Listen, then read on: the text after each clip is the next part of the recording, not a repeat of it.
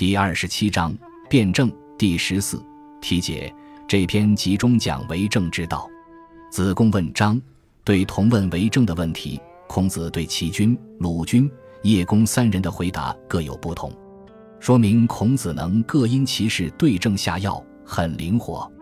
武建章对劝谏君王的五种方法，即绝谏、杠谏、降谏、直谏和讽谏，孔子选择委婉的封谏，这样既能达到劝谏的目的，又能避罪远害。说明孔子的智慧。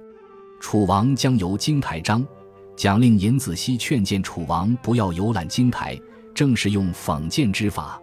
子贡问章，通过孔子对子产和晏子的推崇，可见孔子心中的贤人标准。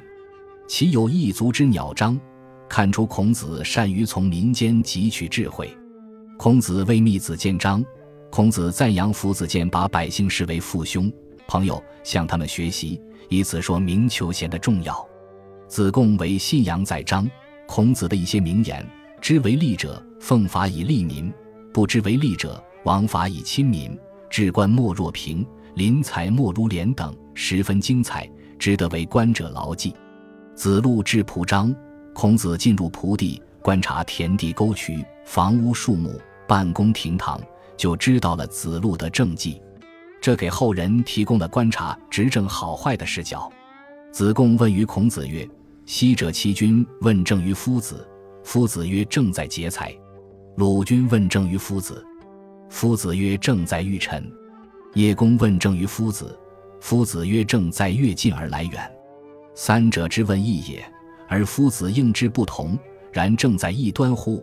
孔子曰：‘各因其事也。’齐君为国，奢乎台榭。”淫于苑囿，五官伎略，不解于时。一旦而赐人以千乘之家者三，故曰正在劫财。鲁军有臣三人，内比周以于其君，外举诸侯之宾以避其民，故曰正在欲臣。夫京之地广而都狭，民有离心，莫安其居，故曰正在越近而来远。此三者所以为正书矣。诗云：“丧乱灭资，曾不会我师。”此伤奢侈不解以为乱者也。又曰：匪其止贡为王之穷，此伤奸臣必主以为乱也。又曰：乱离莫矣，悉其事归，此伤离散以为乱者也。察此三者，正之所欲，岂同乎哉？译文：子贡问孔子说：从前齐国国君向您询问如何治理国家，您说治理国家在于节省财物。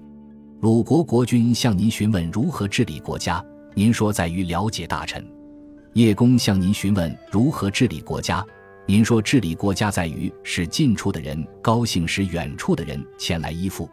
三个人的问题是一样的，而您的回答却不同。然而治国有不同的方法吗？孔子说，这是按照各国不同的情况来治理。齐国君主治理国家，建造很多楼台水榭。修筑很多园林宫殿，声色享乐，无时无刻。有时一天三次赏赐拥有千辆战车的三个家族。所以说为政在于劫财。鲁国国君有三个大臣，在朝廷内相互勾结愚弄国君，在朝廷外排斥诸侯国的宾客，来遮盖君主明察的目光。所以说为政在于了解大臣。楚国国土广阔而都城狭小，民众想离开那里。不安心在此居住，所以说为政在于让近处的人高兴，让远方的人来依附。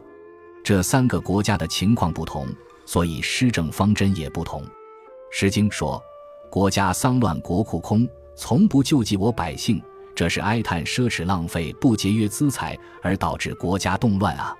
又说：“臣子不忠于职守，使国君担忧。”这是哀叹奸臣蒙蔽国君而导致国家动乱啊。又说：“兵荒马乱，心忧苦，何处才是我归宿？”这是哀叹民众四处离散而导致国家动乱啊！考察这三种情况，根据政治的需要，方法难道能相同吗？孔子曰：“忠臣之见君有五义焉：一曰绝见，二曰杠见，三曰详见，四曰直谏，五曰讽谏。唯度主而行之，无从其讽谏乎？”译文：孔子说。忠臣规劝君主有五种方法：一是委婉而郑重的规劝，二是刚直地规劝，三是低声下气的规劝，四是直接痛快的规劝，五是用婉言隐语来规劝。这些方法需要揣度君主的心意来采用。我愿意采用婉言隐语的方法来规劝吧。子曰：“夫道不可不贵也。中行文子背道失义，以亡其国，而能礼贤，以活其身。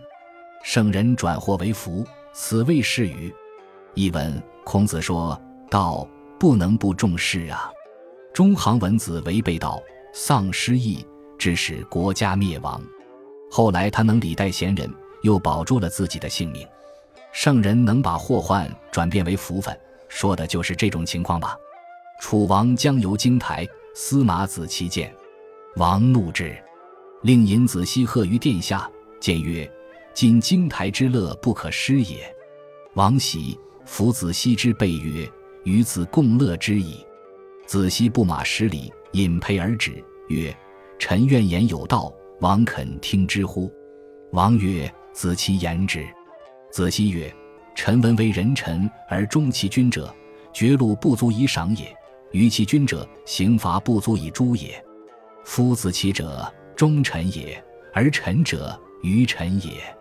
愿王赏忠而诛于焉。”王曰：“我今听司马之见，是独能尽我耳。若后世由之，何也？”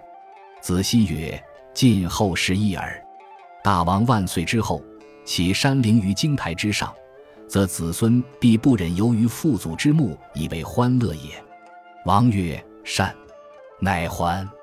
孔子闻之曰：“志在。子奚之见也。入之于十里之上，义之于百世之后者也。”译文：楚王将要游览京台，司马子期劝阻他。楚王大怒，令尹子西在殿下恭贺楚王。进谏说。今天游览京台之乐不可以失去呀！楚王听了很高兴，抚摸着子西的背说：“和你一起去游乐吧。”子西骑着马走了十里，拉住缰绳停了下来，说：“我希望和您说说治国用人的道理，大王肯听听吗？”楚王说：“你说吧。”子西说：“我听说作为臣子而能忠于其君，用官爵俸禄也不足以奖赏他；对于阿谀奉承其君的臣子，用刑罚也不足以处罚他。子期这个人是位忠臣，而我呢是个阿谀奉承之臣。希望大王奖赏忠臣，而惩罚阿谀奉承之臣。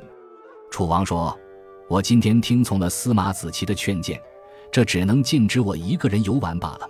如果后世的人要去游玩，怎么办呢？”子期说：“禁止后世人游玩很容易。大王万岁之后。”将陵墓修建在京台上，那么子孙必然不忍心在父祖的墓地游览作乐。楚王说：“好。”于是就回来了。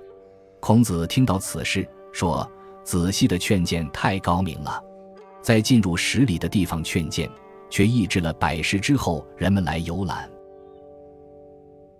感谢您的收听，喜欢别忘了订阅加关注，主页有更多精彩内容。